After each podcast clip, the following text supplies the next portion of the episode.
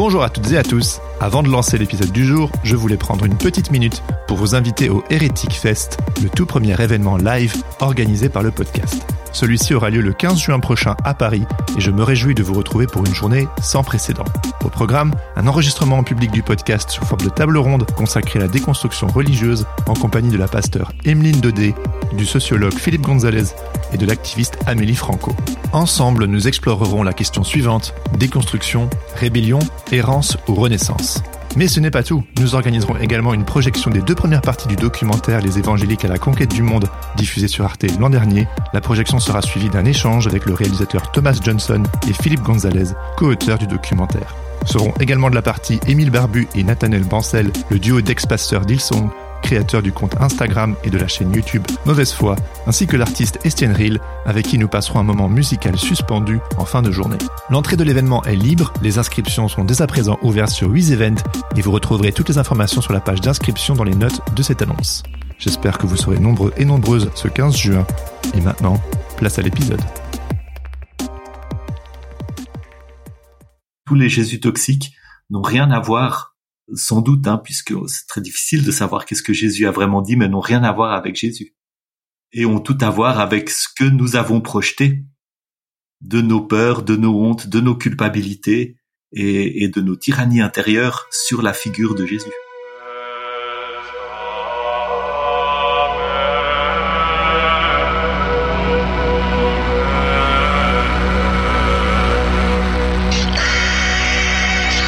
Bonjour à toutes et à tous et bienvenue sur Hérétique, le podcast qui questionne et déconstruit nos croyances religieuses. Je m'appelle Jérémy Kleiss et après avoir remis en question le mouvement évangélique qui m'a vu grandir, j'essaie depuis plusieurs années de réconcilier foi chrétienne et enjeux sociétaux sans renier l'un ou l'autre. Ce projet a été pensé comme un espace bienveillant et critique pour explorer des sujets souvent complexes, voire polarisants en Église. Si vous êtes curieux en déconstruction ou que vous questionnez le système religieux dans lequel vous évoluez, ce podcast est pour vous. Mais attention, vous n'êtes peut-être pas loin de devenir un hérétique vous aussi. Et avant d'aller plus loin, j'aimerais remercier du fond du cœur les personnes qui ont choisi de me soutenir financièrement sur Tipeee. Vous n'imaginez pas à quel point cela me donne de la force pour développer ce projet. Il y a bien sûr le podcast, mais aussi l'envie de développer une communauté, ainsi que des ressources pour vous accompagner de votre cheminement. Si ce projet vous interpelle ou que vous le trouvez d'utilité publique, je vous invite à rejoindre l'aventure en me soutenant sur Tipeee. Grâce à vos contributions, vous accéderez à une communauté privée et à des lives mensuels afin d'échanger avec d'autres personnes en déconstruction et briser la solitude qui accompagne souvent ce type de démarche. Mais surtout, vous contribuerez activement au bon développement de ce podcast 100% indé et garanti sans pub. Pour participer, visitez www.tipeee.com slash hérétique-podcast. Vous retrouverez le lien en cliquant dans les notes de cet épisode. D'avance, un grand merci. Et aujourd'hui, je suis très heureux de vous présenter ma conversation avec Marc-Henri Sandos Paradella. Élevé dès son plus jeune âge dans une famille fondamentaliste évangélique, Marc-Henri entreprend dans les années 80 des études de théologie à l'Université de Genève. Il devient ensuite pasteur et se consacre pendant plus de 15 ans à son ministère. Mais au fil de l'eau, divers événements et prises de conscience viendront le bousculer, révélant l'étroitesse d'esprit de sa foi et des fragilités personnelles et familiales qui se cachent sous sa pratique religieuse. N'y tenant plus, il démissionne et quitte son poste de pasteur pour débuter un long chemin de guérison intérieure accompagné d'un nouveau regard sur la spiritualité. Ce cheminement intime et singulier, Marc-Henri l'a raconté dans son livre Jésus toxique. Dans celui-ci, Marc-Henri démontre comment chaque religion peut devenir toxique et engendrer la honte, la culpabilité et la répression, spécialement en ce moment de l'histoire où fleurissent partout les intégrismes et les fondamentalismes. Mais surtout, il offre des pistes pour affronter la toxicité et guérir.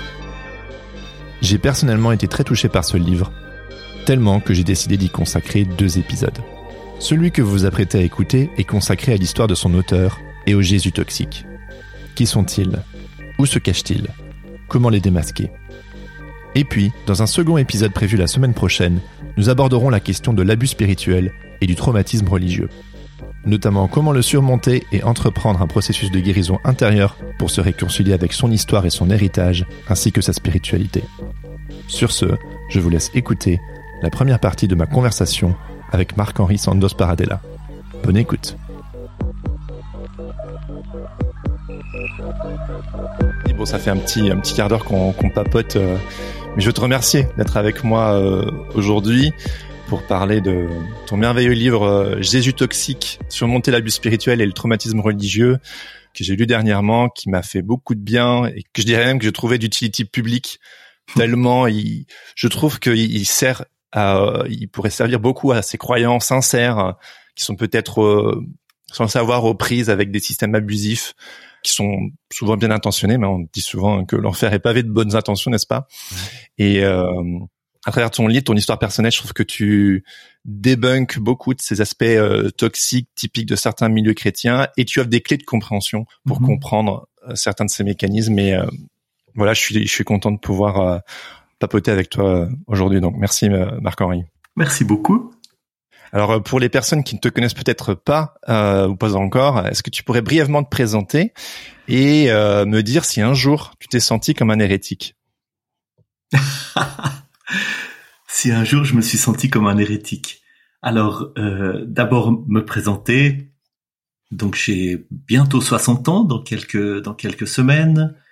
Je suis marié pour la deuxième fois avec Evelyse père de deux enfants euh, avec ma, ma, première épouse qui ont euh, qui ont plus de 30 ans chacun des deux, grand-père d'un petit garçon qui a qui a plus d'un an, euh, beau-père d'un garçon de, de 21 ans avec ma ma deuxième épouse.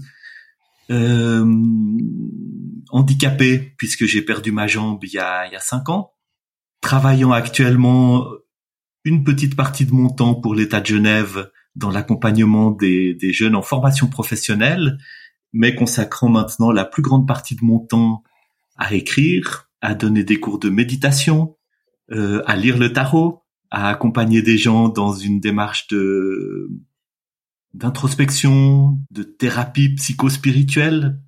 Avant ça, j'ai été, euh, bah, j'ai commencé ma vie dans une famille qui était extrêmement marquée par l'évangélisme et le fondamentalisme. Euh, avec des parents qui ont mis un accent énorme sur cette dimension de la foi.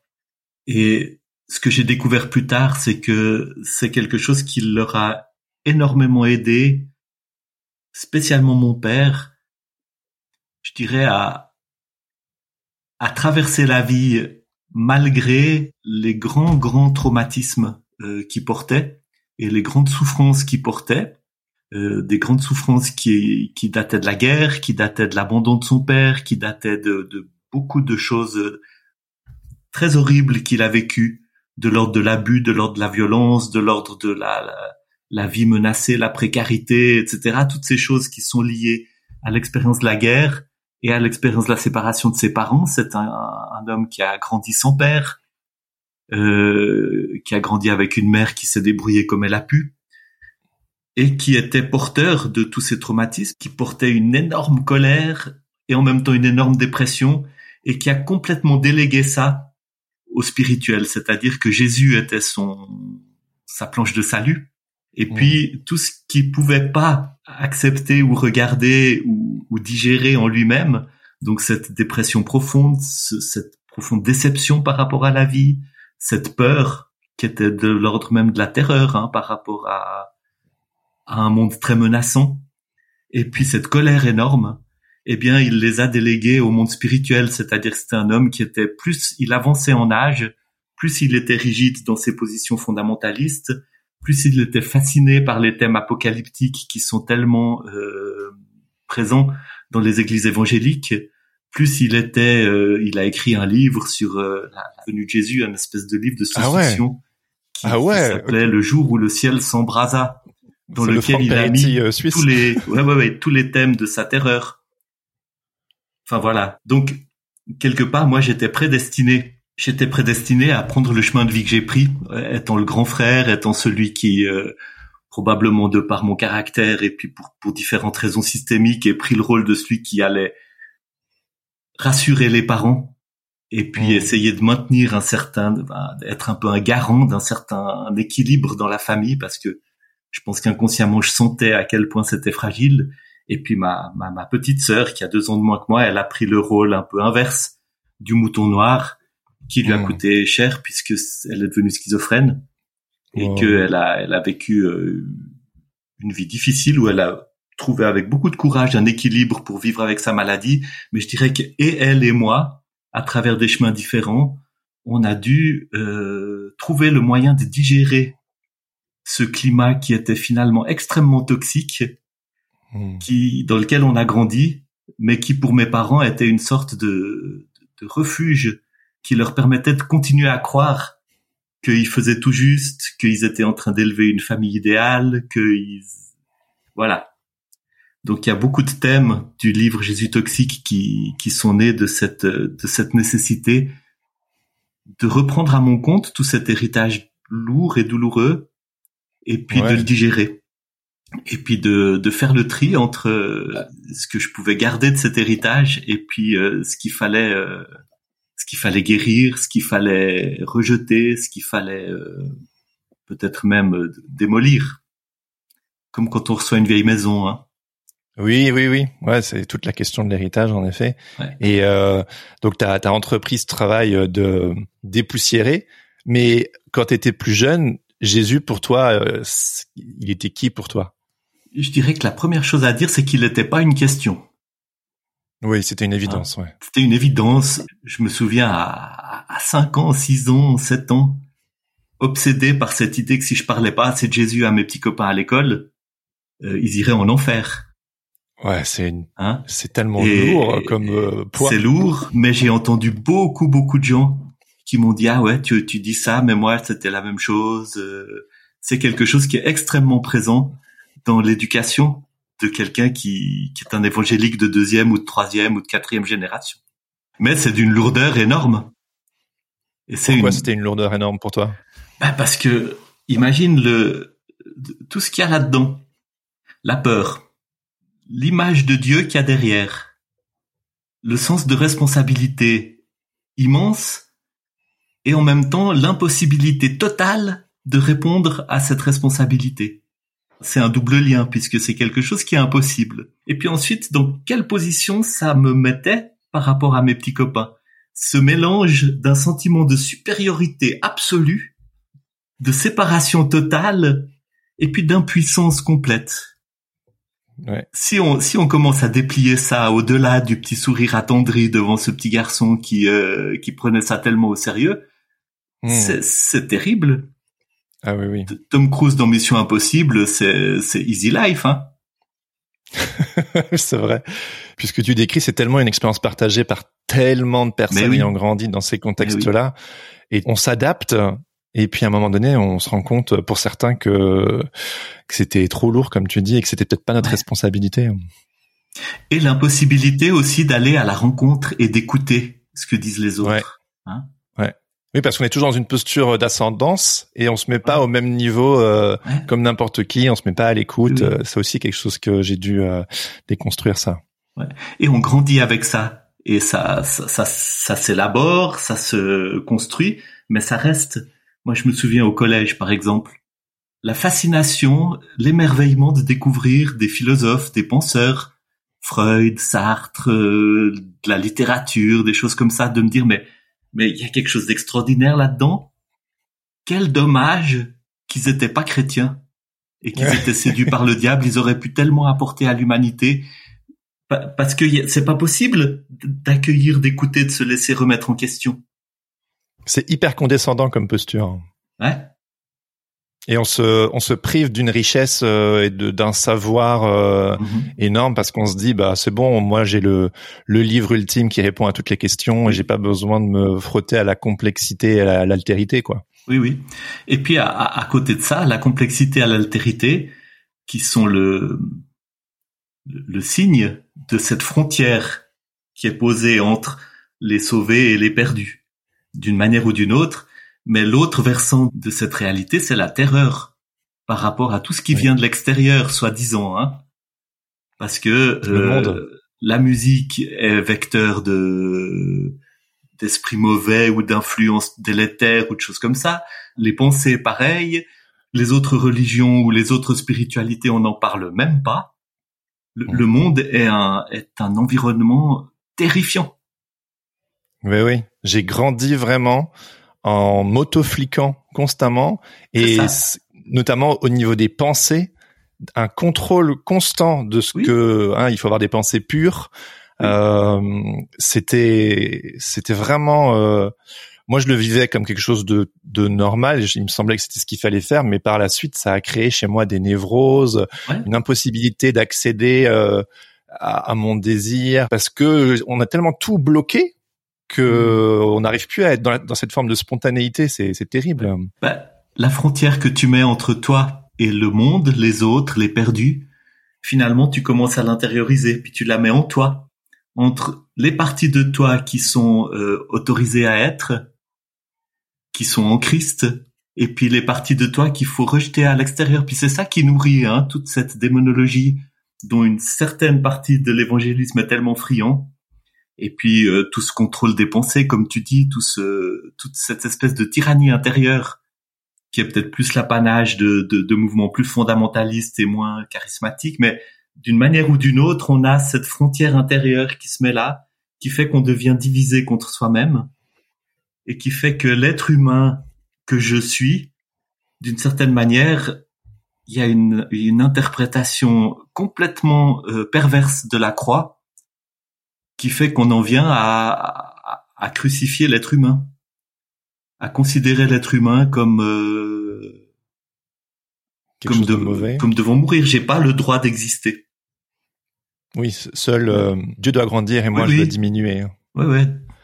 Brûle encore, purifie, Saint-Esprit qui vit en moi, que ma volonté se plie à la tienne par la foi. Ouais, on sent les Et Pourtant, il y a besoin de purifier, de, il y a dans la spiritualité une dimension de grandir, de s'ouvrir, de se purifier, de, de, choses comme ça. Ça existe, mais pas dans cette, pas sur cette base-là. Sur cette base-là, c'est une négation de l'humanité. Oui, c'est violent, ouais. Ouais. Et on se on s'en rend pas compte quand on est dedans, surtout quand on est, quand on veut être un bon garçon, une bonne fille, ou même en tant qu'adulte, on veut, on est sincère, on veut juste bien faire les choses.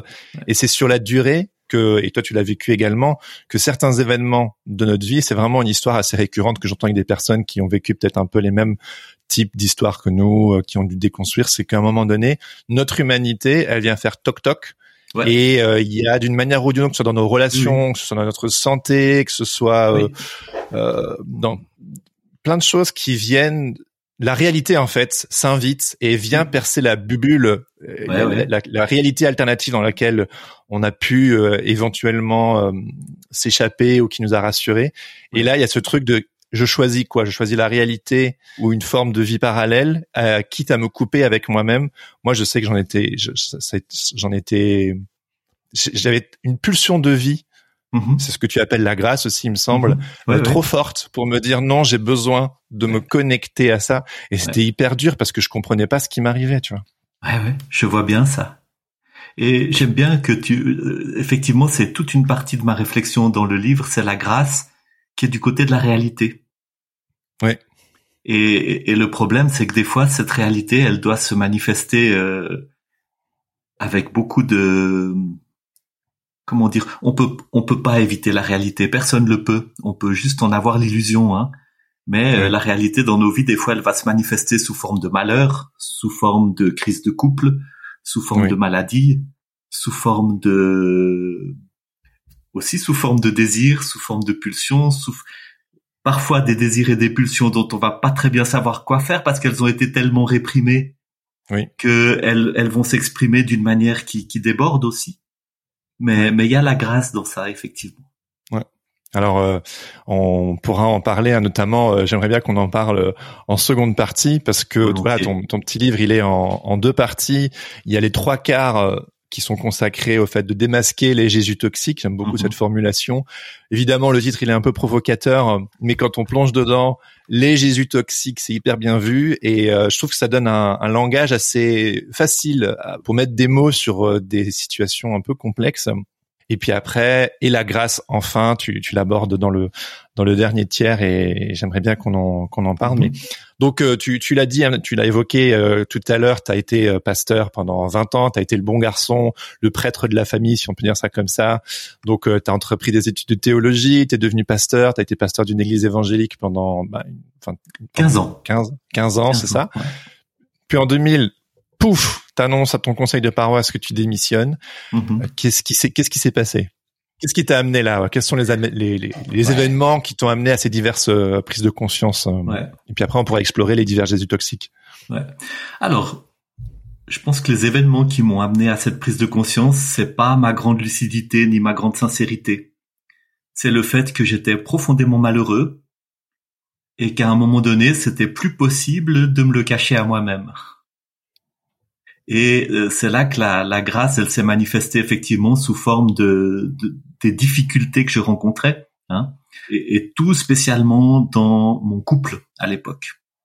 Mmh. Euh, bah voilà, j'étais marié avec euh, mon ex-épouse depuis depuis plusieurs années. On avait deux enfants ensemble, et c'est une relation qui a été difficile et toxique depuis avant même qu'on soit marié.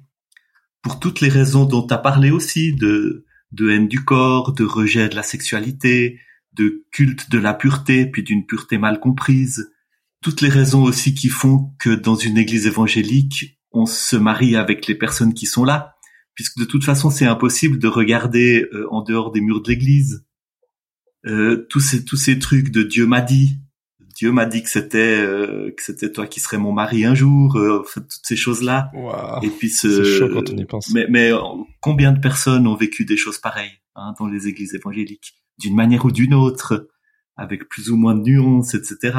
Et puis on était les deux profondément sincère et profondément euh, désireux de faire le mieux, hein.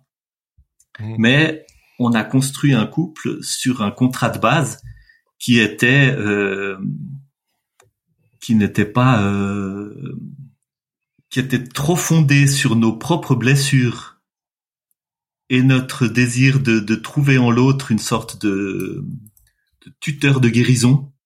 Mmh. Et puis ensuite, bah, la foi dès le début, nous aidait non pas à résoudre nos problèmes ou à, les, ou, à y faire face. Et d'ailleurs, probablement que si on y avait fait face, on se serait même pas marié et on serait parti de l'Église.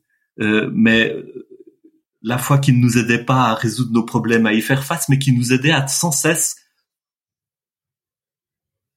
trouver comment tenir encore le coup un petit moment en pensant qu'à un moment donné Dieu allait faire quelque chose.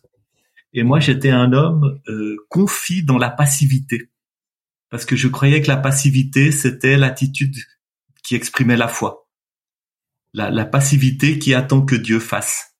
Et il y avait une sorte de, de désespoir et de refus aussi de tout ce que je pouvais faire moi-même pour améliorer les choses au nom de la foi. Je l'aurais jamais dit comme ça, et je le vivais pas comme ça. Mais rétrospectivement, l'homme que je suis aujourd'hui, regardant le jeune homme que j'étais alors, peut dire ça de lui. Et, accueillir aussi ça dans le jeune homme que j'étais alors. Hein. Et donc, à un moment donné, c'est devenu trop cette, euh, ce malheur de couple. Et puis ça, puis ça jouait plus. On, je pense qu'on avait tout fait euh, en termes de cure d'âme, en termes de fil à plomb divin, en termes d'exorcisme, en termes de de toutes les cours pour couple, et, tout ce qui était possible, on l'avait fait, puis ça marchait toujours pas. Mm. Donc à un moment donné, fallait se rendre à l'évidence. Et j'ai mon, mon, épouse, qui était plus lucide que moi, a commencé une thérapie. Et puis ça m'a aidé à ouvrir les yeux, puis à me dire, mais effectivement, moi aussi ça va pas. J'ai aussi commencé une thérapie. Euh, ça m'a donné un tout petit peu d'espace pour commencer à poser des questions aussi sur plus, plus largement sur ma foi.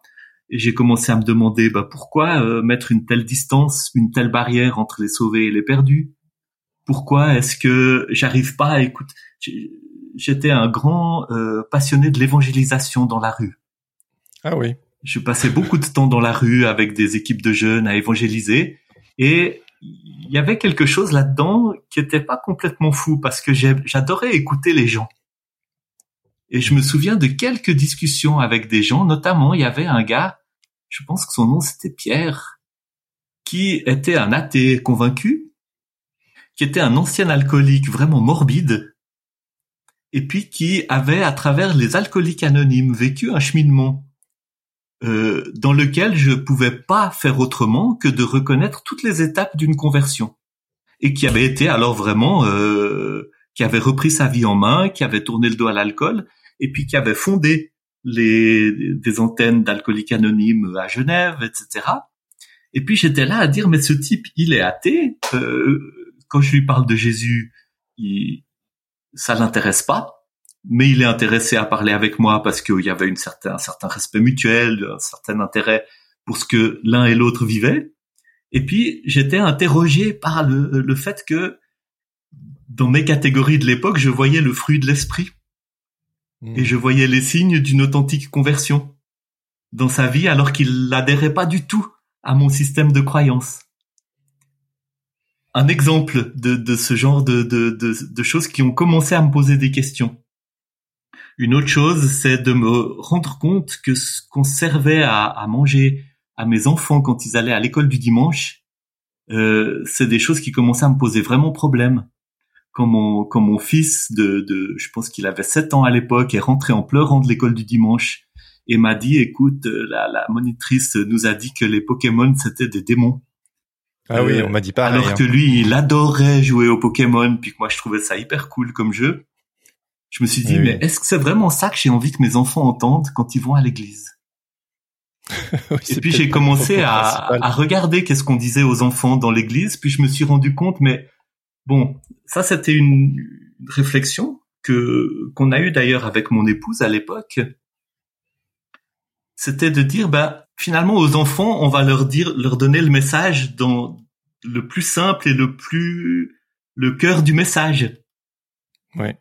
Et je découvrais que finalement le cœur du message, c'est-à-dire ce qui était transmis aux enfants, ce qui était considéré comme le plus important à transmettre aux enfants, c'était pas ce que moi j'avais à cœur de prêcher quand je prêchais, c'est-à-dire la grâce, la liberté de l'esprit, la, puissance d'un Dieu d'amour pour transformer et accueillir, etc. Euh, je voyais que ce qui était transmis aux enfants, c'était la peur, c'était la honte, c'était la culpabilité, euh, c'était la répression, c'était des choses comme ça. Donc j'ai commencé à me dire, tiens, mais le message manifeste est différent du message euh, caché. Et le message le plus important, c'est le message caché.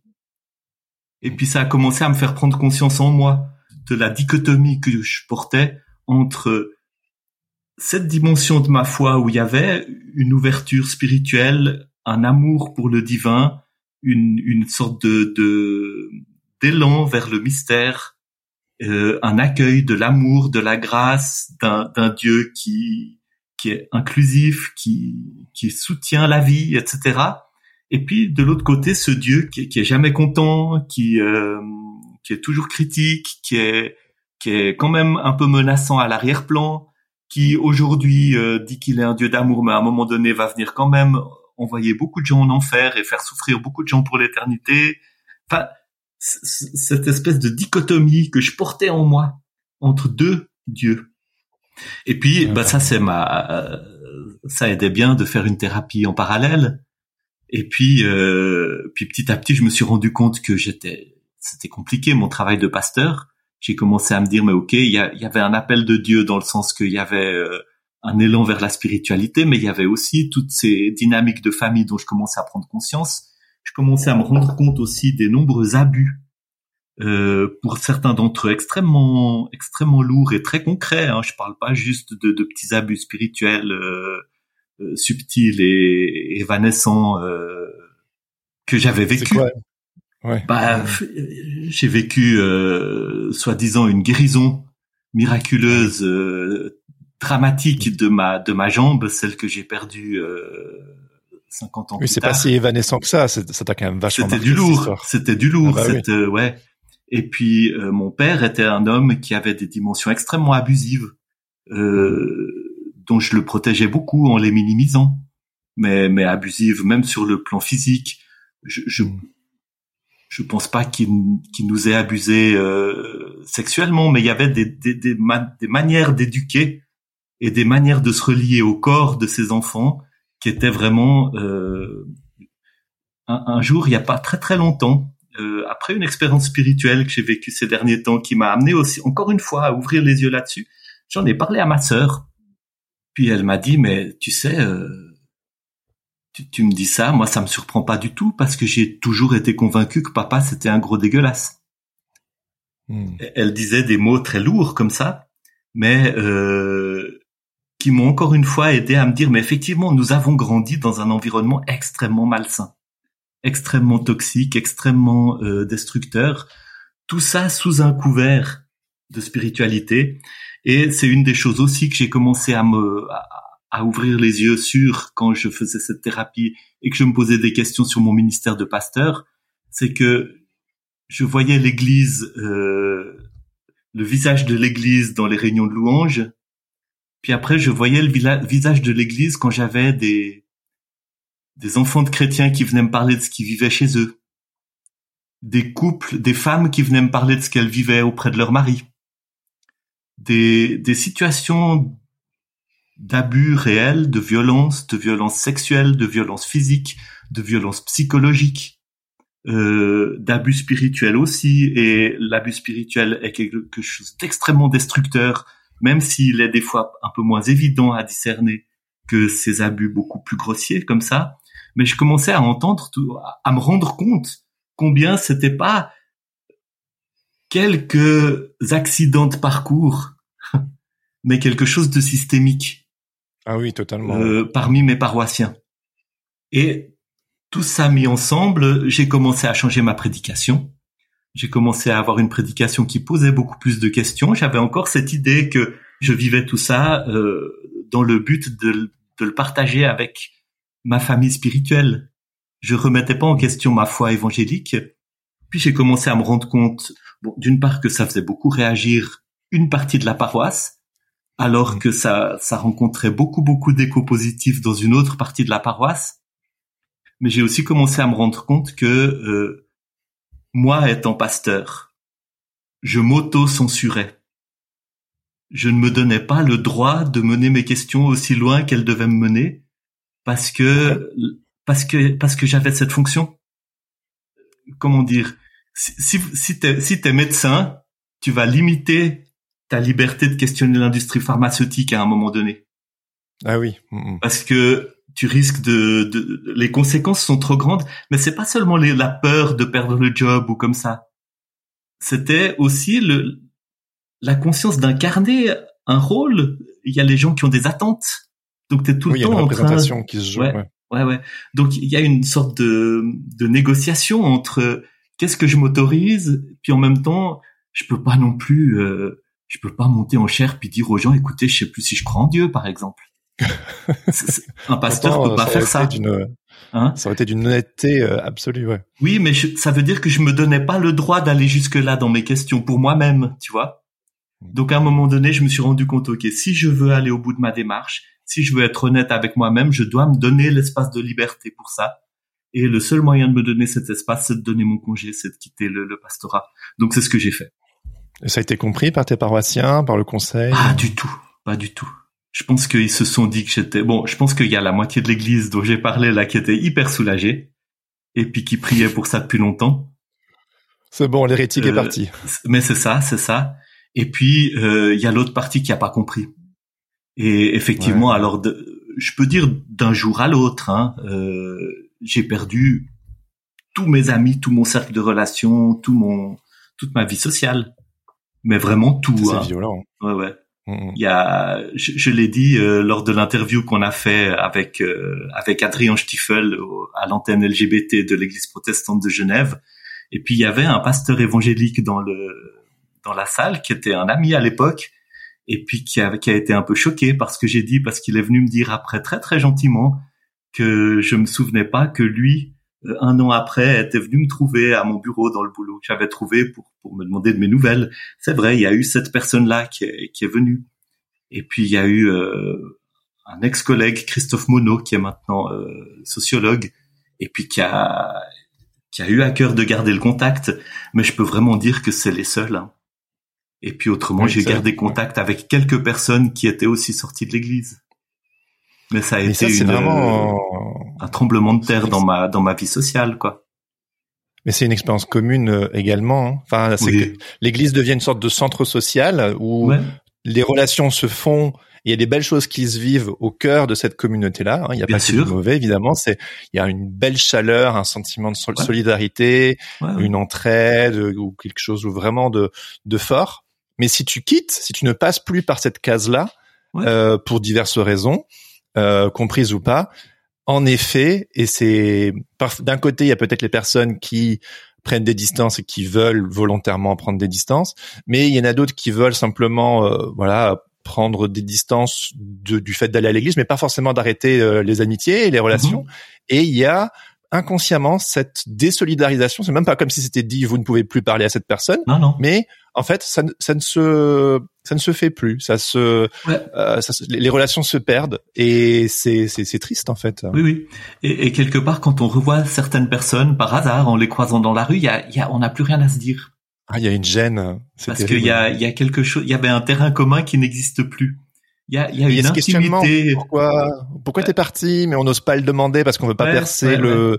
C'est, c'est gênant. Euh, on peut-être. Est-ce que t'as un truc à me reprocher? Peut-être pas. Peut-être oui. Je sais pas. Mmh. Et mmh. alors que c'est vraiment assez étrange comme sentiment. C'est compliqué. Mais c'est compliqué pour celui qui est parti aussi, parce que c'est un monde qui s'effondre. Moi, ah je, bah je m'attendais à avoir effectivement une que ça fasse un vide, mais je m'attendais pas à ce que ça soit à ce point-là. Et comment t'as cheminé du coup euh, par la suite jusqu'à euh, écrire ce fameux livre euh, Jésus toxique? Parce que bon, si j'ai bien compris, c'était il y a 20 ans. T'as mis un bout de temps avant de l'écrire. J'ai mis un grand bout de temps. D'abord parce que je pensais que j'avais, je pensais que j'avais fait, j'avais fait ce qu'il fallait faire en, en, quittant le pastorat. Alors je suis entré dans une période d'une dizaine d'années où, je, franchement, ce qui a occupé mon mon attention, bah, c'était de retrouver un boulot, ce qui est pas facile parce que j'avais pas un CV très porteur. Hein. Euh, études de mmh. théologie puis 15 ans de pastorat, c'est pas très vendeur sur le marché de l'emploi en Suisse. Donc j'ai retrouvé un boulot, j'ai pu refaire un peu de formation, trouver bon trouver un boulot qui me plaisait pas particulièrement, mais qui permettait d'apporter un peu de pognon pour la famille, parce que mon épouse à l'époque travaillait pas, bah, parce que c'était le choix de vie évangélique. Hein. Euh, la femme du pasteur, elle, euh, se consacre aux bonnes œuvres comme ça. Hein. Et mmh. puis euh, bon, je dirais qu'il y a eu une dizaine d'années de reconstruction sur le plan professionnel, de faire face à la solitude relationnelle, mais aussi à la solitude intérieure, c'est-à-dire à toutes les questions que j'avais jamais eu la possibilité de me poser dans ma vie. De, de qui je suis, de, de, de, quel est le sens de ma vie, de est-ce que Dieu existe, de, de, de qu'est-ce que je fous là.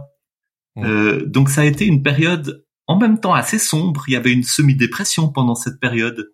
De, j'ai pas été en dépression dans le sens de plus pouvoir fonctionner socialement et professionnellement, mais il y avait un aspect de, de, de dépression latente qui était qui était là tout le temps, mais qui était aussi un lieu où j'ai enfin pu me poser des questions que la plupart des gens se posent à l'adolescence.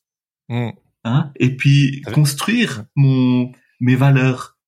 Réaliser que j'avais complètement perdu le nord parce que toutes mes valeurs étaient fondées sur ces obligations liées à l'évangélisme, mais des valeurs que j'incarnais, que je possédais moi-même, je savais pas.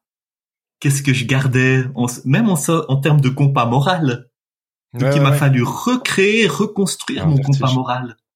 Mm. Euh, il m'a fallu aussi faire face à une réalité qui avait été très douloureuse à, à regarder, c'est que ma, ma, ma, vie de couple et ma vie de famille étaient fondées sur les mêmes fondements que, que ce qui s'était effondré avec mon, mon, ministère pastoral et que je pouvais pas non plus continuer comme ça. Donc il m'a encore fallu plusieurs années pour arriver à la décision de, de, de divorcer.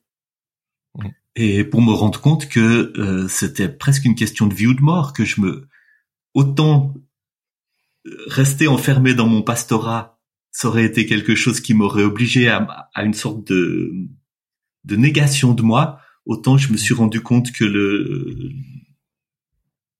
la relation dans laquelle on évoluait ne pouvait était au-delà de de, de, de, de ce qui pouvait être sauvé ou de ce qu'il fallait sauver d'ailleurs. Puis, ça, c'était une aussi franchir un, un, autre interdit, le, le divorce, qui est souvent Bien considéré comme euh, inenvisageable. Euh, Absolument. Et, et ça, c'est quelque chose qui restait inscrit en moi. Et puis alors, il y a eu euh, quelque chose de très fort. Je dirais qu'il y a eu tout ce processus dans lequel j'ai aussi commencé à méditer, à faire du yoga. j'ai rencontré la femme qui est devenue mon épouse, Evelyse, qui m'a aussi euh, bah, qui a été une partenaire aussi de dialogue magnifique parce qu'elle venait d'une toute autre spiritualité, d'une toute autre, euh, toute autre éventail d'intérêts. Donc, toute cette période, en même temps très sombre, a aussi été une période très enthousiasmante de construction, de découverte, etc. Mais il y a eu alors une sorte de, il y a eu un choc épouvantable, mais qui a en même temps été une prise de conscience énorme. C'est tous les problèmes de santé que j'ai eus qui euh, qui qui m'ont amené d'une part à perdre ma jambe et qui m'ont amené à, à craindre très sérieusement pour ma vie parce qu'il y a cinq ans on me donnait une chance sur deux d'être encore vivant aujourd'hui quoi. C'était euh, c'était c'était un cancer hein. C'était un cancer de l'os oui oui qui avait un risque de récurrence important quoi. Et ce cancer de l'os m'a remis en contact avec tout le traumatisme de euh, ces guérisons miraculeuses que j'étais censé avoir vécues dans mon enfance et mon adolescence. Et d'être mis en contact avec ça, ça m'a amené à revisiter tout ce tout ce passé. Et puis il y a eu une autre chose qui a été très importante, c'est qu'autour de cette expérience de, de l'annonce du cancer, de, du fait de devoir prendre la décision, de dire au médecin, ok, allez-y, je vous donne mon accord, coupez-moi la jambe, enfin des, des trucs que fallait fallait le vivre quoi. C'était épouvantable, c'était la pire chose que je, je, pouvais imaginer. Dans ces moments qui précédaient l'amputation, qui étaient des moments d'une angoisse extrême, j'ai vécu une expérience spirituelle assez qui m'a beaucoup beaucoup surpris. Et la nuit, euh, qui précédait le moment où je devais voir les médecins, puis d'abord apprendre si j'avais une chance de survie, parce que j'allais avoir les résultats des examens qu'ils étaient en train de faire pour savoir si le cancer s'était répandu ailleurs que dans ma jambe, et puis d'autre part euh, leur, leur donner mon feu vert pour, euh, pour, pour sauver ma vie mais couper ma jambe. J'étais dans une angoisse extrême et j'ai commencé à méditer comme je le faisais et comme j'apprenais à des gens à le faire puisque je suis prof de méditation. Et puis, sans très bien savoir pourquoi, mais je pense que c'était une sorte de, de refuge dans, dans des choses connues de, de mon passé, j'ai médité en utilisant le nom de Jésus comme, comme support de la méditation. On appelle ça un mantra. Et j'inspirais en disant le nom Jésus, j'expirais en disant le nom Jésus pour, pour essayer juste de trouver un peu, un petit peu de calme euh, dans, dans cette nuit épouvantable. Et puis, il y a eu une, euh, une expérience comme ça, un moment de, de paix qui est descendu sur moi. D'une manière qui était absolument surprenante. J'ai jamais vécu un truc comme ça. Et je me suis retrouvé comme étant dans l'œil du cyclone, en sachant que Jésus était avec moi. Mm. Et puis, ça n'annulait rien de ce que j'étais en train de vivre, ça n'enlevait pas la terreur, la colère, la frustration, le, la tristesse, etc. Mais il y avait une présence. Et je peux dire, alors très, euh, encore une fois, ça me surprend encore de le dire, mais cette présence m'a soutenu tout au long de des jours, des semaines, des mois qui ont suivi, et de, tout le processus de, de, me relever de cette opération, de, de faire face à tous les défis, toutes les difficultés euh, physiques, euh, psychologiques, financières, euh, à, à, tous les niveaux qui ont accompagné les années qui ont suivi.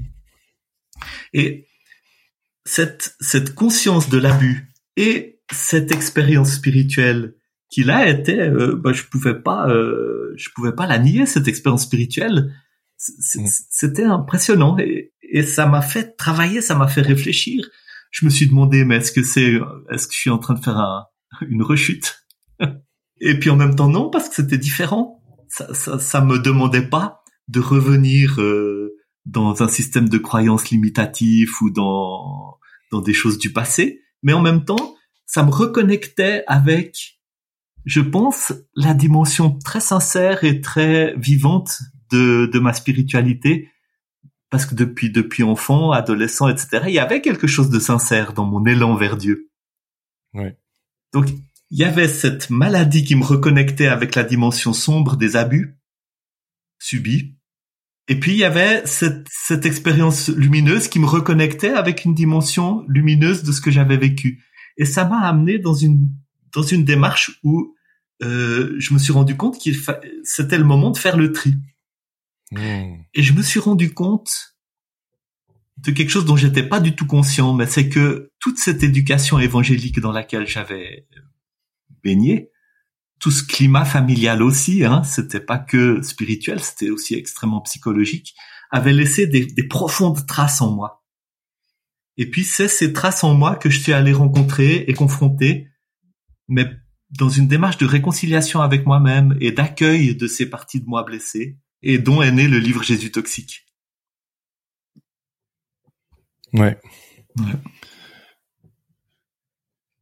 Je je reçois, hein. j'accueille ce que tu viens de, je, je digère et, et euh, bon, c'est peut-être une une bonne transition pour euh, pour plonger justement dans ce que sont les Jésus toxiques. Euh, comment comment est-ce que tu tu en es arrivé à oui, je voudrais te demander comment comment tu as fait pour les pour petit à petit les, démasquer? Comment ça s'est comment ça s'est joué?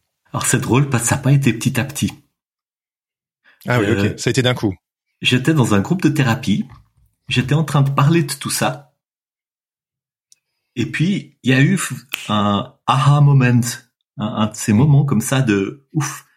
D'extrême lucidité. D'extrême lucidité. C'était aussi une expérience spirituelle en fait. Hein. Il, y avait une dimension un peu de révélation dans ce moment. L'image que j'avais, c'était celle d'un caillou, un gros caillou posé par terre, puis on soulève le caillou. Et puis la lumière vient là où le caillou faisait de l'ombre. Et je sais pas si tu as déjà vécu ça. Tu, moi, moi, quand j'étais gamin, j'aimais bien aller soulever les cailloux. Puis il y a, y a plein de trucs dessous qui grouillent. puis quand la lumière arrive, ils, se barrent, ils sont terrorisés. Il y a des vers, il y a des insectes, il y a des plein de trucs un peu dégueulasses comme ça qui, euh, qui, qui, qui entrent en panique parce que la lumière vient les déranger. Bien sûr. Et moi, dans ce moment-là, j'ai eu l'impression que la lumière finalement de cette expérience que j'avais faite dans laquelle il y avait une dimension de grande liberté, de soutien, de présence, de reconnexion avec quelque chose de, de, très vrai puis de très authentique qui était là au fond de moi, venait mettre en évidence les Jésus toxiques. Et puis, je peux dire, ils sont venus. Hein. Il y avait euh, Jésus le négateur, Jésus le, le, puritain, Jésus euh, qui, qui, veut la passivité, Jésus qui, qui veut qu'on soit des espèces d'esclaves, Jésus qui, qui, qui veut des, des eunuques euh, pour le service. Tous ces Jésus toxiques, ils sont venus dans un moment et j'ai pris des notes euh, en, en, rentrant de ce groupe de thérapie et tout le bouquin est dans cette page de notes. Incroyable. Dans, dans un instant comme ça, puis ensuite après il m'a fallu bah, une année pour déplier cette expérience et puis en faire le livre, mais ouais un très joli livre aussi où justement tu te racontes. C'est une forme de presque de testament personnel, je sais pas comment je vais le dire, et où tu partages tout ce que tu as vécu avec. Euh, il y a des bonnes illustrations, je pense des illustrations euh, dans des histoires dans lesquelles euh, beaucoup de personnes pourraient se retrouver. Et si tu es d'accord, est-ce que ça te va si on, on reprend un petit peu chaque Jésus pour euh, pour euh, alors je sais qu'on pourrait en parler pendant des heures hein, mais juste un peu brièvement chaque Jésus et voir un peu ce qu'on pourrait en dire ça te va? Volontiers donc euh, j'ai pas pris le livre avec moi par contre ah, je, je, te guiderai j'ai pris des notes volontiers très bien je l'ai là j'ai là j'ai pris des notes donc le tu tu l'as mentionné hein, juste avant en fait, si tu veux, pour moi, alors évidemment, j'encourage tout le monde à, à, acheter et à lire le bouquin, mais si avec toi on peut faire une sorte de de survol pour donner une sorte de, de petit euh, de petite mise en bouche. Mhm. Euh, je trouverais ça comme, comme je l'ai dit, je trouve que c'est vraiment un livre d'utilité publique. Et euh... tu, tu, sais, ça me fait plaisir que tu dises ça parce que c'est vrai que j'ai d'abord écrit ce livre pour moi parce que j'avais besoin moi de mettre sur le papier mon expérience. Puis il y avait une dimension un peu de dire mais on, on m'a abusé et il y a quelque chose de l'ordre de, de je, je vais arrêter de protéger euh, qui que ce ah soit, Je, vais le dire. Mais il y avait aussi pour moi la conscience que, euh, et, quand je dis on m'a abusé, euh, j'ai été abusé par des, je n'ai été abusé que par des gens très sincères et plein de bonnes intentions. Personne n'a voulu me faire du mal, mais on m'en a fait. Euh, c'est hyper important que tu le précises, ouais. Oui, et, et j'ai été à mon tour quelqu'un qui a abusé d'autres gens parce que j'ai transmis ce système. J'ai contribué à nourrir un système dans lequel d'autres gens ont été abusés à leur tour. C'est pour ça que le, le dialogue que j'ai eu avec Adrien Stiefel, qui était un de mes anciens paroissiens à l'époque et qui a lui souffert de l'évangélisme alors que j'étais son pasteur euh, était, était très intéressant puis très important.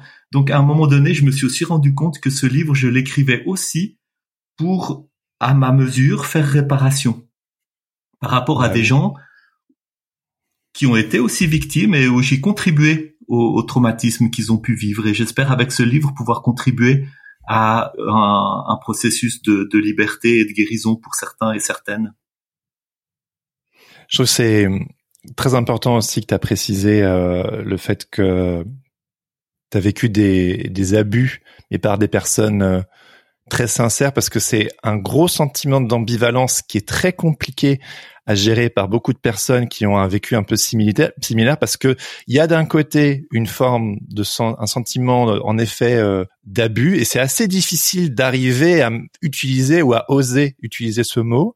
Mm-hmm. et et puis de le connecter en fait avec quelque part toute cette euh, forme de gentillesse, de bienveillance et de personnes ultra sincères avec qui on était et pour qui on a moi j'ai toujours une grande affection. Et en fait c'est en fait, ça fit difficilement avec le scénario. J'ai été abusé par une personne qui a vraiment voulu me faire du mal. Du coup, on se retrouve presque avec les mêmes symptômes, mais on se dit, mhm. mais en fait, personne n'a voulu me faire du mal. C'est hyper difficile à délier. Et je trouve qu'il y a aussi euh, tous ces sentiments de conflit de loyauté envers euh, nos, proches, nos, nos, nos communautés. T'as plein de personnes qui voulaient faire bien, et bah qui au final on se rend compte que euh, on est là avec tout ce machin avec lequel on n'arrive pas à se dépêtrer et qui peut-être on se rend compte euh, a eu des influences euh, néfastes. Et je trouve que c'est je trouve que c'est c'est dur. D'un côté il y a la sincérité et de l'autre il y a la, il y a la réalité on en revient à ça qui vient se révéler à nous en disant en fait c'est plus compliqué que ça en a l'air quoi. Ouais, ouais c'est clair Bon, Jésus le négateur, qui est-il? Jésus le négateur.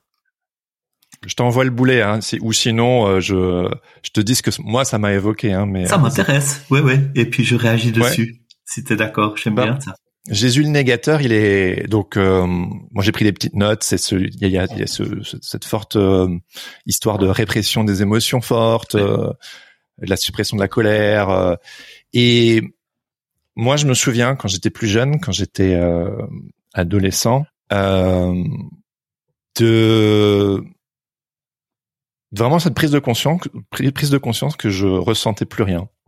Et je me souviens notamment de d'un ami de l'église qui avait perdu euh, son papa ou sa maman, j'ai oublié. Et je me souviens d'avoir été le voir et lui dire que j'étais euh, que je lui présentais mes condoléances, mais que j'arrivais pas à être triste. J'étais une sorte de, de brutalité un peu mhm. un peu ultra sincère comme ça. Mais je me ah souviens, je disais je ressens rien, mais je suis je suis désolé pour toi. Je, je toujours ce, ce, bon garçon, tu sais, qui mhm. doit, euh, qui sait ce qu'il doit faire, mais je ressens pas. Je me souviens de cette impossibilité de pleurer, de que une sorte de vide émotionnel, et aussi, et puis après tu pourras rebondir, euh, ce, c'est un moment que je trouve très triste dans mon histoire, euh, qui paraît hyper anecdotique, mais je me souviens d'un moment où j'étais euh, au collège, je sais plus quel âge j'avais, je devais avoir 12-13 euh, ans, et j'étais en classe et j'ai eu un, moment de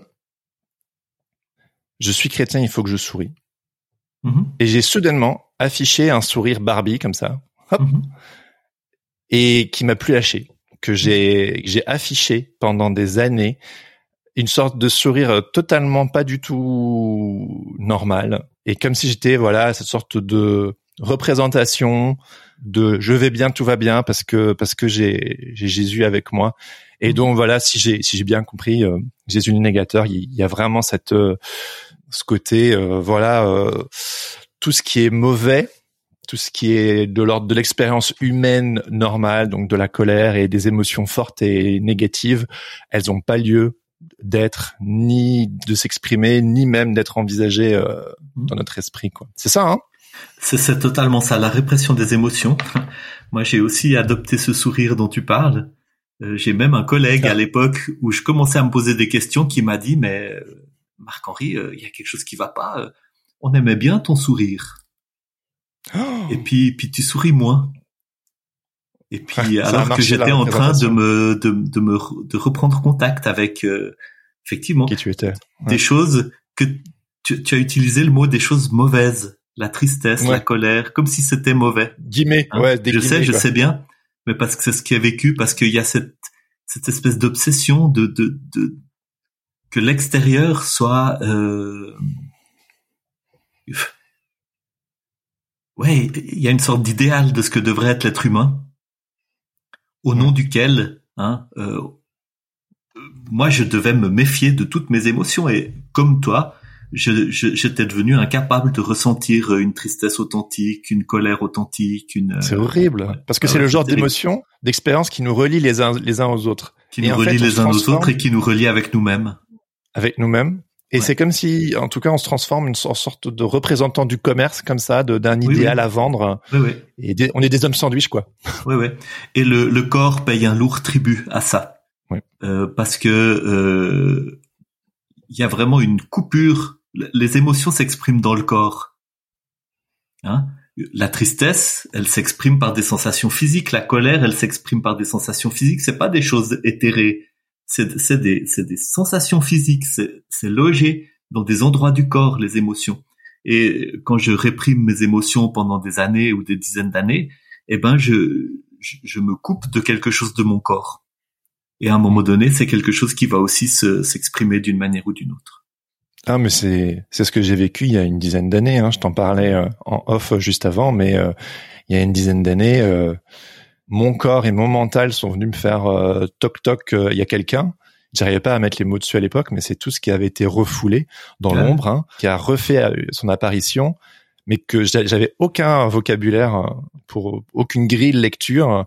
Et si ce n'est quelque chose de mauvais, on m'a toujours dit que c'était mauvais, alors que c'était juste mon humanité qui qui voulait reprendre c'est sa, place quoi. Euh, je me mhm. souviens de mon thérapeute à l'époque qui m'avait dit euh, mais Jérémy t'es pas une machine, hein. t'es un être humain, t'es pas juste euh, un véhicule pour, pour, pour une pensée, t'es, ah et puis il y a il y a aussi dans Jésus le négateur le cette culture du déni des, des faits ou des avancées scientifiques et mhm. moi qui m'a, ce que ça m'a évoqué, également, c'est que ça, ça force les croyants à s'engager euh, malgré eux dans des sortes de batailles idéologiques pour défendre des positions fondamentalistes. Et euh, vraiment, euh, et c'est comme ça que c'est vécu par par beaucoup. C'est une forme de guerre contre la société sécularisée, gros guillemets, et la science qui essaierait de discréditer euh, leurs croyances. Hein, je pense, notamment au créationnisme. Alors, ce que je trouve fou aujourd'hui, c'est parce que c'est pas du tout le propos de la spiritualité chrétienne ni du message de Jésus, mais en fait, on se retrouve engagé dans cette sorte de défense de genre, ce qu'on nous, c'est, une forme de complotisme, de genre, on, on nous dit que euh, toutes ces avancées scientifiques nous disent que, mais en réalité, ils sont en guerre contre les croyances chrétiennes. Mm-hmm et contre ce qui est, ce qui est contre la vérité. Et c'est terrible parce que ça crée des dichotomies énormes entre euh, quelque chose de rationnel ou de sensé. Alors on sait que tout dans la vie n'est pas forcément rationnel ni sensé, d'accord, mais euh, on a besoin de s'appuyer sur la réalité. Donc du coup, on se retrouve dans une sorte de réalité parallèle qu'on se retrouve à devoir défendre avec très peu de on est constamment dans, dans des sables mouvants qu'on prétend être solides. Enfin bref, c'est une, une dichotomie. Il y a une négation de la réalité. Voilà. Il y a un filtre que je dois appliquer pour regarder la réalité qui ne me permet pas de regarder tout ce qui m'arrive, de prendre en compte tout ce qui m'arrive. L'exemple le plus tragique hein. dans mon existence, c'est quand j'avais 9 ans, 12 ans, j'ai été censé être guéri d'une maladie à ma jambe. J'ai pas été guéri même si tout le monde avait applaudi et avait vu la guérison, le médecin a constaté que j'étais pas guéri, mais il a quand même fallu trouver une pirouette pour dire que j'avais quand même été guéri. Ouais. Et j'ai vécu avec ça. J'ai vécu ça aussi. Ouais. ouais. Et, nous ne sommes de euh, loin pas les seuls. Oui.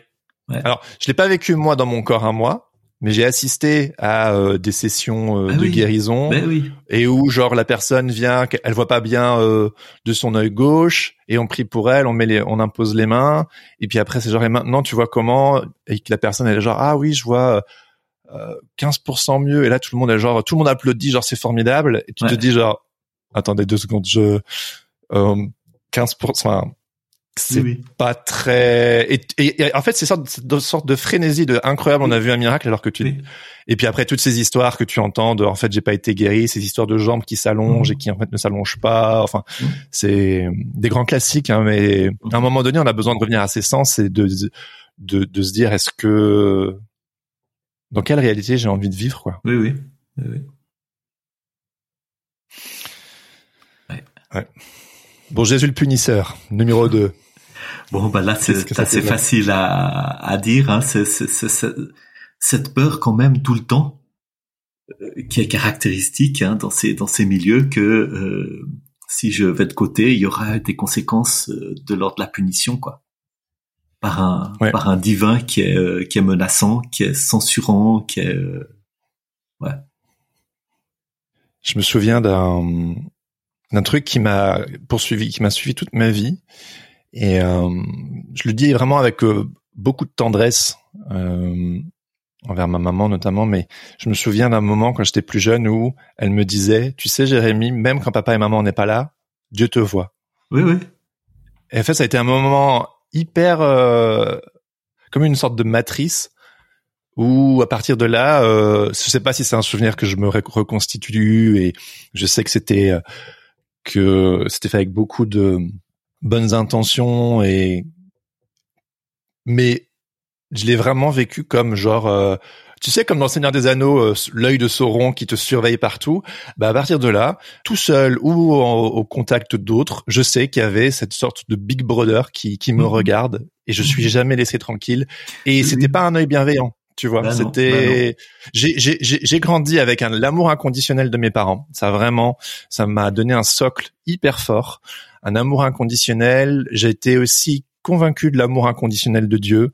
donc du coup, je pense que ça m'a donné une, une force presque une arrogance d'ailleurs euh, de toute façon si Dieu est avec moi qui est contre moi. Mhm. et je suis dans la vérité. Donc euh, du coup euh, c'est c'était une forme de, de, racine très forte et en même temps une forme d'arrogance. Mais bon soit donc il y avait cet amour inconditionnel d'un côté mais de l'autre il y avait aussi cet œil de Sauron cet œil qui, qui me surveille et qui aussi au moindre faux pas bah c'est ta c'est ton salut éternel qui est en jeu.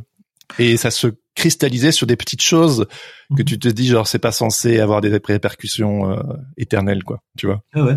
Mais c'est ça. Et, et c'est cet œil dont tu parles je l'intériorise. Ah oui oui. Ah. et ça devient mon critique intérieur qui qui est affublé du du masque divin quoi. Il y a aussi le tu parles de l'obsession euh, du sacrifice de Jésus. Alors on sait que euh, en effet la croix pour plein de raisons et des raisons intéressantes d'ailleurs. Euh, c'est un peu un, événement au cœur de l'évangile et puis il y aura des tas d'interprétations euh, différentes. Mais c'est sûr que, dans, en tout cas dans l'évangélisme dans lequel j'ai grandi, dans l'évangélisme mainstream, c'est vraiment le la pierre angulaire. Et mhm. euh, c'est comme tu dis une sorte d'obsession morbide de genre vraiment euh, la mort, le sang, le sang de l'agneau, le, mhm. le fait de devoir, c'est le, c'est comment qu'on appelle ça le euh, la théorie atonement theory, c'est genre le oui oui bah, le fait d'apaiser un dieu en colère, voilà. la substitution. Voilà. Il y a aussi une dimension transactionnelle, hein, euh, presque d'un échange. Sacrifice. Ouais, ouais, ouais. Euh, qui est à mon avis alors une, une, fausse piste d'interprétation du, du sens de la croix alors complètement. Ouais, bon je l'ai je l'ai revisité hein, ce, ce sens-là, mais c'est vrai que ça prend une place et une pression monstre sur le fait que quelqu'un est mort alors que t'as rien demandé. Quelqu'un est mort. Euh, il avait rien à se reprocher pour apaiser un dieu qui, genre, quel genre de dieu c'est s'il a vraiment besoin que quelqu'un meure pour soulager sa colère. Et en conséquence, moi, je dois mourir. Ouais. Et c'est pas la mort de l'ego ou la mort des illusions ou la mort de la manière dont je m'attache trop à ce qui à ce qui euh, est éphémère, etc. C'est la mort de l'être humain. Oui. Ouais. La mort de l'ego, c'est une chose, c'est une bonne chose, c'est une chose intéressante. C'est une chose intéressante. On, peut aussi en faire des, des, des, des, trucs compliqués, mais c'est une chose intéressante. Le, fait de passer par des moments de mort dans son existence pour s'ouvrir à des nouvelles dimensions, c'est très intéressant. Il y a de la place pour la mort dans la spiritualité, comme il y a de la place pour la mort dans la vie. On n'arrête pas de mourir. Celui que j'étais il y a 20 ans est mort. Celui que je suis aujourd'hui est, quelqu'un de nouveau. Mais c'est autre chose. Il y, a, une, moi j'ai vécu quand même dans une théologie où tout ce qui venait finalement de qui j'étais profondément, je devais m'en méfier à, mort, quoi. À mort. oui. Oui, oui. Euh, en fait, il y a une sorte de focus sur la mort alors qu'il y a la résurrection. Et c'est que bah, l'un, l'un a priori euh, ne va pas sans l'autre, même dans la vie de tous les jours. Ce qu'il faut pour que, il faut que la graine qui, qui, qui, est en terre meure pour que la plante pousse. Et comme tu dis, c'est c'est un cycle quelque part où il faut toujours un peu mourir un petit peu à soi-même. Mais c'est vrai que pour pour pour la vie derrière. Mais c'est vrai que ce langage il est tellement chargé que je sais que de temps en temps quand je discute avec des personnes qui ont un peu tourné la page ou qui sont en déconstruction, de parler de, de mort à soi pour ou pour ressusciter, c'est un langage qui leur est absolument plus euh, entendable. Plus recevable. Ouais. C'est plus recevable parce que c'est tellement chargé de, de choses euh, négatives quelque part, de, de mort justement, alors que ben c'est un peu, ça pourrait être euh, vecteur de vie, mais c'est trop lourd. Il y a un autre truc qui est problématique, d'ailleurs c'est un autre des Jésus toxiques, mais c'est toute cette dimension de la passivité dans laquelle ça nous met en tant qu'être humain. Je suis plus acteur de ma vie, je suis respectacle d'une euh, d'une action qui doit venir de l'extérieur et me transformer. Ah ouais. Ah, la passivité, c'est terrible. Ah, c'est Jésus l'oppresseur, ça. ouais, ouais. Ouais. Bah, l'impuissance, c'est un, c'est un vrai sujet pour moi. C'est vraiment un truc euh, qui, qui m'énerve aujourd'hui au plus haut point notamment parce que en fait, je me rends compte que, et je pense que tu en parles un petit peu dans ton livre aussi, c'est que ce Jésus-là, ce système-là, qui déploie une sorte de système de soumission absolue, d'obéissance absolue, de méfiance de soi, de le patriarcat en place euh, mm-hmm. à fond, pas de révolte, il faut se soumettre en toute chose et fait tout le temps chercher sa volonté, hein, je cherche la mhm. volonté de Dieu et, pas la sienne. En fait, c'est un système, un Jésus entre guillemets, qui favorise l'émergence de, de, tyrans et de systèmes oppressifs. Et on en revient tout le temps à la même chose, hein, les minorités, le racisme, l'homophobie, la misogynie, etc. Et mhm. ça crée une culture de personnes victimes qui présentent aucune résistance car on leur a toujours dit bah il faut se soumettre et il faut tu dois te méfier de toi-même et de ta propre intelligence et de tes impulsions. Et en fait quand tu élargis ça au, au niveau sociétal ou, ou historique, c'est hyper dangereux. C'est hyper dangereux de de de de, de se soumettre euh, constamment s'il y a un système d'oppression et puis ce fameux truc de tu m'excuses hein, je m'emporte un peu mais c'est non non, truc t'as raison de constamment et encore, de nouveau, c'est une parabole qui, je trouve, euh, une histoire qu'il faut revisiter, mais cette histoire de tendre euh, la, quand on te frappe d'un côté, tendre la, tendre l'autre joue. Mais il y a vraiment ce truc de cette mentalité de persécution quelque part de c'est normal d'être persécuté, c'est normal d'être dans des systèmes oppressifs, alors que non, non, en fait, euh, il faut, il, faut mettre une résistance quoi. Et, voilà, Jésus l'oppresseur, euh, il me fait chier quoi. et et c'est ça qui euh, justifie aussi toutes les pyramides d'oppression qu'il y a au sein des, des de la plupart des églises évangéliques où il y a des structures très tyranniques et des cultes de la personnalité ou bien des cultes de l'institution des fois dans certains milieux, mais qui font qu'effectivement l'individu il est toujours toujours euh, sous une chape de plomb importante. Oui. Que dire d'autre? Ouais, non, mais chaque Jésus, ça pourrait être un podcast euh, unique, hein, mais euh, c'est c'est c'est pour ça que je trouve vraiment euh, ton ton livre, il met des à travers ton histoire et il met des mots simples sur des choses quand même. Bon alors il y a Jésus le magicien. Est-ce que tu peux un peu développer celui-là? Je pense que il... bon bah là on revient sur cette question de la passivité, mais aussi d'un de voir le divin comme quelque chose qui euh, qui devrait court-circuiter les, les processus humains. Et puis alors il y a les fois où ça, soi-disant ça marche, hein, on est toujours en train de courir après un miracle ou une guérison qui vient un peu nous libérer aussi de notre responsabilité. Puis il y a les fois où ça marche pas, puis où on va être plutôt dans la résignation ou bien dans dans cette euh, ce fatalisme euh, qui qui trouve des qui trouve des explications. Si Dieu m'a pas guéri, c'est parce que euh, je, je, devais euh, apprendre une ah leçon plus importante, etc. Quoi. Mais Euh, encore une fois, moi, moi j'aime bien la magie. Je mhm. trouve qu'il y a quelque chose dans la spiritualité qui est aussi, c'est aussi sympa de pouvoir des fois se dire, mais là j'y arrive pas, j'ai besoin d'aide, euh, j'ai mhm. besoin d'un rituel qui m'aide à avoir plus confiance, etc. Mais sans abdiquer ma responsabilité. Il y a une dimension quand même dans... On, parlait de la foi qui empêche de se confronter à la réalité vraiment. Il y a quelque chose dans la réalité qui est très difficile à accepter. Ouais, il y a quelque chose dans la réalité qui, qui me confronte à la terreur, parce qu'il y a des choses qui peuvent m'arriver sur lesquelles j'ai aucune prise. Et puis pour échapper à cette terreur, je voudrais me réfugier dans cette idée d'un d'un Dieu qui contrôle tout, puis qui va à un moment donné protéger ses élus. Hmm. Et puis je vais lui déléguer toute ma puissance.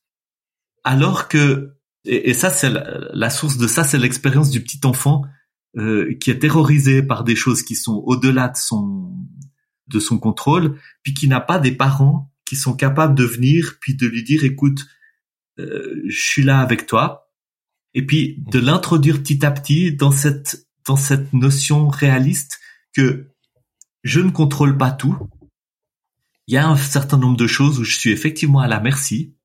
Puis en même temps, j'ai une certaine marge de contrôle, j'ai une certaine marge d'action, j'ai une certaine marge où je peux euh, prendre des décisions, collaborer avec d'autres, faire usage de mon intelligence, faire usage de, de mes, mes capacités. Et c'est ce qui fait qu'en tant qu'espèce, eh ben, on, est arrivé où on est arrivé, quoi en, développant la collaboration, en utilisant l'intelligence, en trouvant des manières de négocier avec les catastrophes naturelles, avec l'environnement, avec les maladies, avec les toutes ces choses qui effectivement sont au-delà de notre contrôle, mais par rapport à auxquelles on j'aime bien l'image de la vague. La grosse vague qui arrive, je peux pas faire qu'elle ne soit pas là. Par contre, je, je, peux paniquer, puis là je vais me faire rouler, puis je vais perdre mon maillot de bain, puis me faire euh, me faire plaquer sur le rivage, ou bien je peux orienter ma planche de surf de la bonne manière et puis trouver comment aller avec la vague. Et là, la force de la vague, eh ben, elle, bien sûr qu'elle reste quelque chose de beaucoup plus grand, beaucoup plus fort que moi. Puis en même temps, je peux aller avec un petit bout. Puis à un moment donné, je vais peut-être aussi pouvoir m'échapper et puis la laisser passer. Ou bien le, la métaphore du, du marin qui, qui va faire avec le temps qui se présente. Puis des fois, il y a des tempêtes qui sont trop grosses. Ouais. Et puis des fois, il y a mon bateau qui va beaucoup souffrir, mais je vais quand même réussir à réussir à y aller. Puis d'autres fois, il vaut mieux pas quitter le port parce que effectivement, on n'est pas fou. Mais le marin, c'est celui qui a développé cet art de la navigation qui fait qu'il arrive à prendre vraiment en compte la réalité. Et puis de temps en temps, bah, il faut aussi euh, faire un sacrifice au Dieu, puis dire, écoute là, euh, je, je, dois me mettre en route, puis je sais pas si les, les vents vont m'être favorables, et puis puis j'espère, et puis puis je demande, et puis euh, puis j'ai besoin d'aide. Mais tout ce que je peux faire en tant que marin pour mettre mon bateau au bon endroit, de la bonne manière, puis être équipé, puis avoir assez d'eau, assez de nourriture, etc. pour mon voyage, je le fais. En fait, ouais. c'est un appel à la responsabilisation. Oui, responsabilisation et prise en compte de la réalité. Voilà. On, collabore avec la réalité et on s'en remet, comme tu l'as dit, euh, au Dieu pour ce qu'on ce qu'on ne maîtrise pas. Mais il y a une prière justement, une belle prière de je sais plus trop qui qui dit genre, euh, c'est aussi ce que les euh, les alcooliques anonymes disent que je puisse être maître de ce que je peux contrôler et Dieu, je te prie de de veiller sur ce que je sur, ce sur quoi je n'ai pas le contrôle.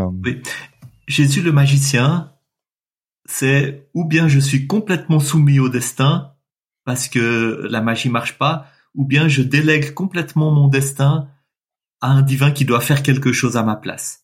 Et c'est euh, c'est pour ça que je suis resté si longtemps dans un dans une relation de couple qui était euh, qui était euh, qui était toxique, sans prendre les décisions qui devaient être prises, parce que nous attendions toujours une intervention qui était hors de nous, puis qui qui, qui devait résoudre.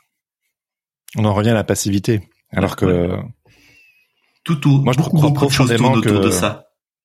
Ouais. Moi je crois profondément que l'évangile c'est un appel à la responsabilité. Euh, c'est c'est totalement autre chose que ce que que ce qu'on a pu me vendre quoi. Moi, je dirais que l'évangile tel qu'on le lit dans la Bible, il y a un certain nombre de passages dans l'évangile qui sont un appel à la responsabilité. Et puis, et puis il y en a mhm. d'autres qui sont peut-être aussi de temps en temps euh, euh, qui, qui, méritent d'être questionnés. Là, j'ai, décidé d'adopter un rapport beaucoup plus libre avec la Bible. Oui, mais tu fais bien dire effectivement, c'est aussi un, texte qui est ambivalent, qui rend compte de toutes sortes d'expériences spirituelles et par rapport auquel j'ai aussi un devoir de, de lire avec un, un, regard un peu critique. Oui, ça c'est hyper important. Ouais, c'est un truc. Euh, D'ailleurs, l'évangile tel qu'il nous est parvenu, euh, bah, il est déjà le résultat d'une certaine violence. Hein. Euh, il y a eu à un moment donné euh, une sélection qui s'est faite entre les textes qui faisaient partie du, du corpus autorisé et puis les textes qu'on a qualifiés de gnostiques ou d'hérétiques ou de, ou de déviants, c'était un jeu de pouvoir et c'était quelque chose qui s'est fait avec de la violence, de la violence symbolique, de la violence intellectuelle, puis parfois de la violence physique. Oui, c'est vrai. C'est euh, une pasteur qui m'a dernièrement parlé des, des apocryphes et elle m'en a parlé, j'étais genre, mais je j'ai trop envie de lire ces, ces, mhm. ces textes, quoi. Ça a l'air hyper intéressant. Et je me dis, pourquoi est-ce qu'on me les a cachés, euh, ou du moins euh, pas fait mention, quoi? Bah, tu vois, il y a un évangile qui est par exemple celui de Marie-Madeleine, dans lequel il y a ah probablement des, des choses qui, qui sont tout à fait contemporaines des, du moment où les, les évangiles qu'on a dans la Bible ont été écrits. Et, et, très clairement, il y a eu à un moment donné dans l'histoire du christianisme, plutôt autour du IIIe siècle, mais dès euh, dès les tout débuts du christianisme, c'est un courant qui a existé à côté d'autres courants. Il y a eu une méfiance par rapport aux, aux branches du christianisme dans lesquelles les femmes avaient beaucoup de place une méfiance par rapport aux branches du christianisme dans lesquelles euh, Marie-Madeleine était considérée comme un apôtre important, une dépositaire mmh. d'enseignement du Christ et une personne autorisée à les transmettre d'une manière très particulière. Et euh, bah, c'est pas dans le christianisme qu'il y a une méfiance, il y a eu dans certains courants du christianisme qui étaient plutôt représentés par l'apôtre Pierre, euh, par la continuité de la tradition juive et l'ouverture aux païens, etc. Il y a eu dans ces mouvements un rejet d'autres mouvements qui se réclamaient aussi de Jésus. Et puis historiquement, c'est ces mouvements-là qui ont triomphé, puis qui ont à un moment donné imposé leur lecture de, de l'événement Jésus et de la personne et du message qu'il a, qu'il a porté. On en revient à une forme de patriarcat qui met euh, les femmes euh, de côté. Euh. Oui. Bon, c'est des grosses ficelles hein, que, que je fais, mais, mais c'est vrai. quoi. C'est des grosses ficelles, mais elles sont, elles sont réelles. Ouais. Bon, va falloir que je me plonge dans les dans le livre de Marie-Madeleine, alors ça m'intéresse. il y a euh, il y a un prêtre orthodoxe, je me souviens plus de son nom, qui a écrit des, des, des belles choses sur cet évangile. Euh, bon, je, t'écrirai ça, je me souviens plus. Ouais, avec grand plaisir. Alors il nous reste deux Jésus. Euh, on a euh, Jésus le puritain. Alors on pourra en dire des caisses, hein, mais euh, mais on en a déjà parlé. Il y a cette obsession de la pureté, hein parce que le corps euh, doit être doit être domestiqué, doit être dominé, parce que quelque part le corps et la sexualité, c'est les pulsions, mm. c'est le c'est l'incontrôlable, c'est le ouais. C'est euh, le côté antisexuel, juste être dans l'esprit, c'est le, mm. fait de se couper de son propre corps, pas écouter ses, ses signaux aussi, parce que le corps c'est pas que la sexualité, c'est aussi euh, c'est c'est tout ce qui fait qu'on est qu'on est corps quoi. Et que notre corps on a besoin d'en prendre soin. Et que ce que je disais tout à l'heure euh, quand mon thérapeute me disait que j'étais pas j'étais pas une machine et que j'écoutais pas mes propres signaux c'est terrible et donc du mhm. coup il y a il y a besoin de ce travail de réappropriation du corps d'apprendre à s'écouter de réaccueillir ses émotions ses pulsions, son désir, désir au sens large, euh, c'est hyper important et c'est c'est terrible ce ce puritanisme. Et ce qui est terrible, c'est que c'est un puritanisme. Le la répression crée les monstres. C'est-à-dire? C'est-à-dire que quand tu réprimes le désir ou la pulsion, c'est comme une marmite à vapeur. À un moment donné, l'énergie doit s'exprimer, doit sortir. alors là, elle va sortir d'une manière complètement incontrôlable et, chaotique et parfois réellement destructrice ou, sombre. Ça ne veut pas dire que l'énergie vitale qui est à l'origine est mauvaise, mais ça veut dire que dans une croissance saine,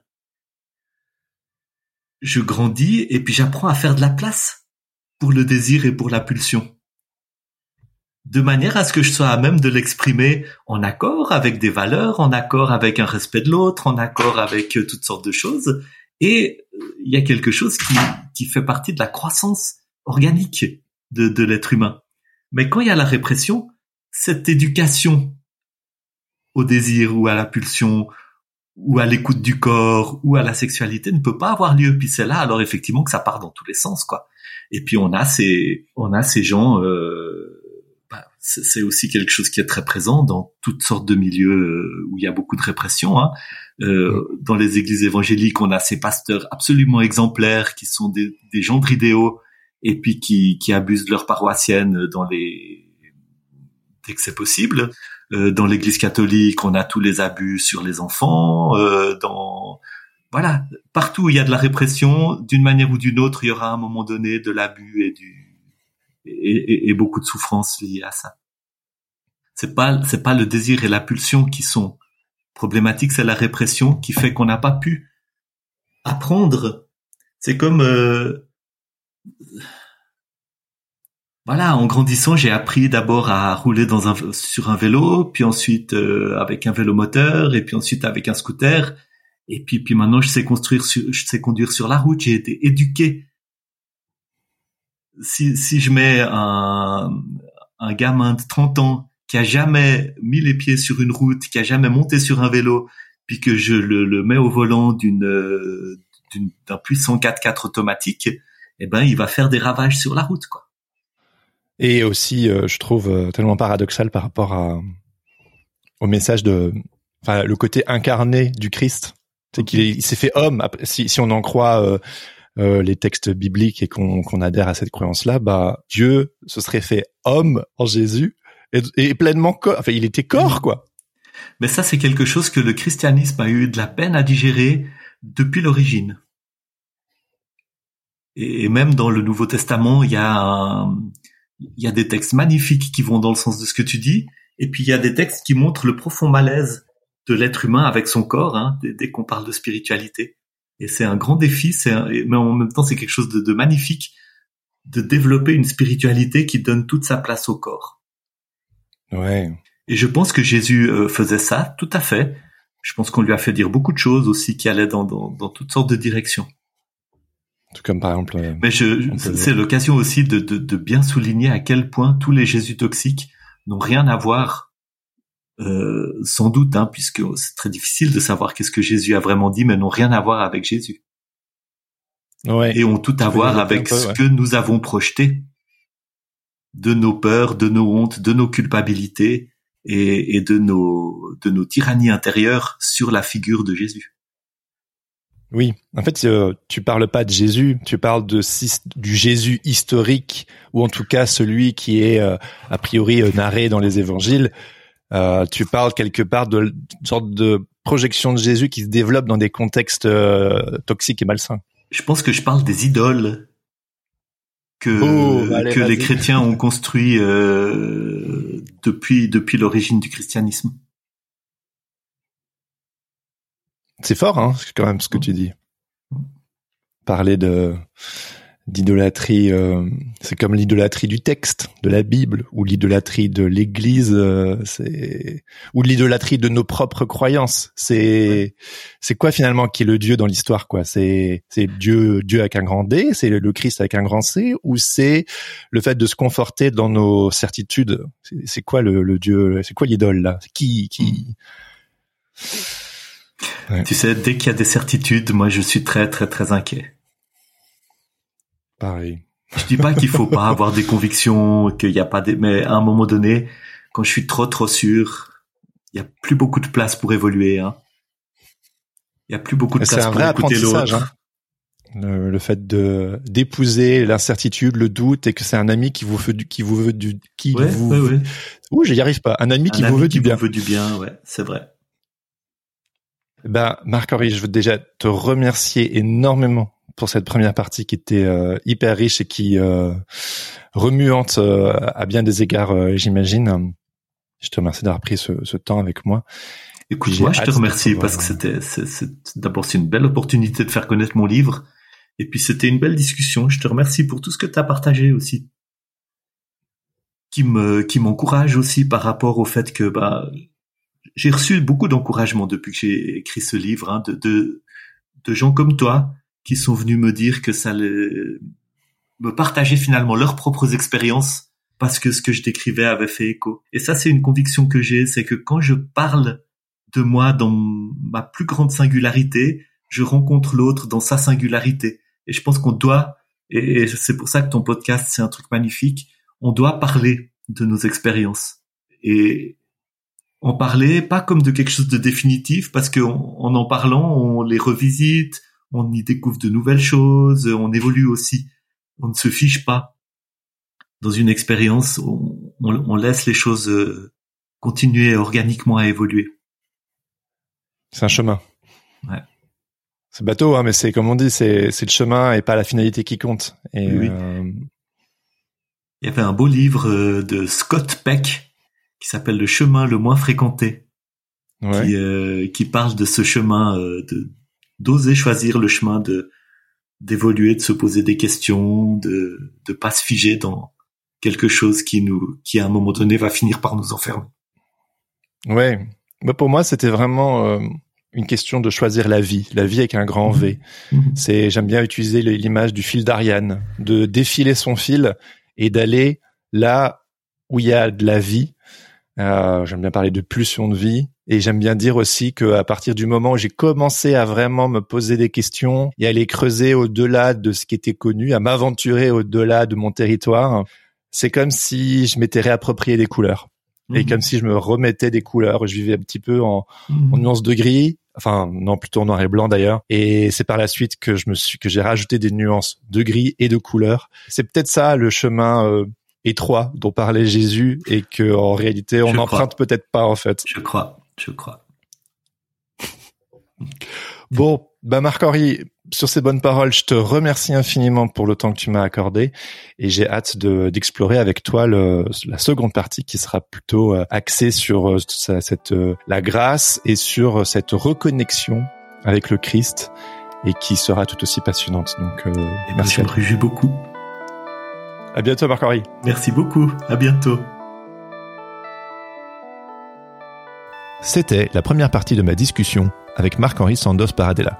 Si cette conversation vous a interpellé, n'hésitez pas à vous procurer son livre intitulé Jésus toxique, surmonter l'abus spirituel et le traumatisme religieux, sans oublier de consulter son site internet sur www.marc-henri-sandos.com. Pour rappel, à côté de son travail d'écriture, Marc-Henri consacre également son temps à l'enseignement de la méditation et à l'accompagnement individuel. N'oubliez pas d'être au rendez-vous la semaine prochaine pour la suite de cette conversation. Et avant de terminer, j'aimerais remercier toutes les personnes qui soutiennent le podcast sur Tipeee. Et à ce propos, je vous invite à écouter le témoignage de Jérémy Malangro, qui aimerait vous dire deux mots au sujet de la communauté des grandissants. Salut, je m'appelle Jérémy Malangro, je suis directeur financier dans une association caritative et accessoirement, je fais aussi partie de la communauté des grandissants. Les grandissants, ce sont des gens comme toi et moi qui soutiennent Jérémy financièrement sur Tipeee. Pas moi bien sûr, l'autre Jérémy et j'ai décidé de soutenir ce projet tout d'abord de manière complètement égoïste, car écouter ces discussions entre Jérémy et ses invités m'inspire énormément et que j'ai encore envie d'être inspiré demain. Mais en plus, ça me permet de rencontrer d'autres personnes qui se posent des questions, de discuter, de débattre, de rigoler, le tout de manière bienveillante et ouverte. Les participations débutent à 5 euros par mois, soit moins qu'un café aux Champs-Élysées. Et ça te donne non seulement le sentiment de contribuer à quelque chose de bien et d'utile, mais en plus au serveur Discord, le fameux endroit où on se rencontre virtuellement pour toutes ces joyeusetés. Convaincu? Rends-toi sur www.tipeee.com forward slash hérétique-podcast. Le tout sans accent. À bientôt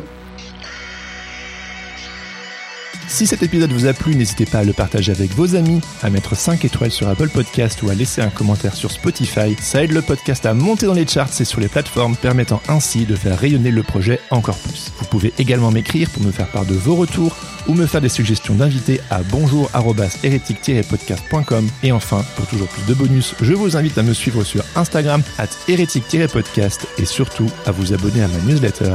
J'y partage mes réflexions personnelles, mon cheminement, ma vie de podcasteur, des ressources et les coulisses du projet. Vous trouverez toutes les infos dans les notes de cet épisode. Je termine en remerciant Laurent Bazar et Flavien Morel pour l'habillage sonore de ce podcast. Sur ce, je vous dis à bientôt pour un nouvel épisode et surtout n'oubliez pas, on est toujours l'hérétique de quelqu'un. Ciao ciao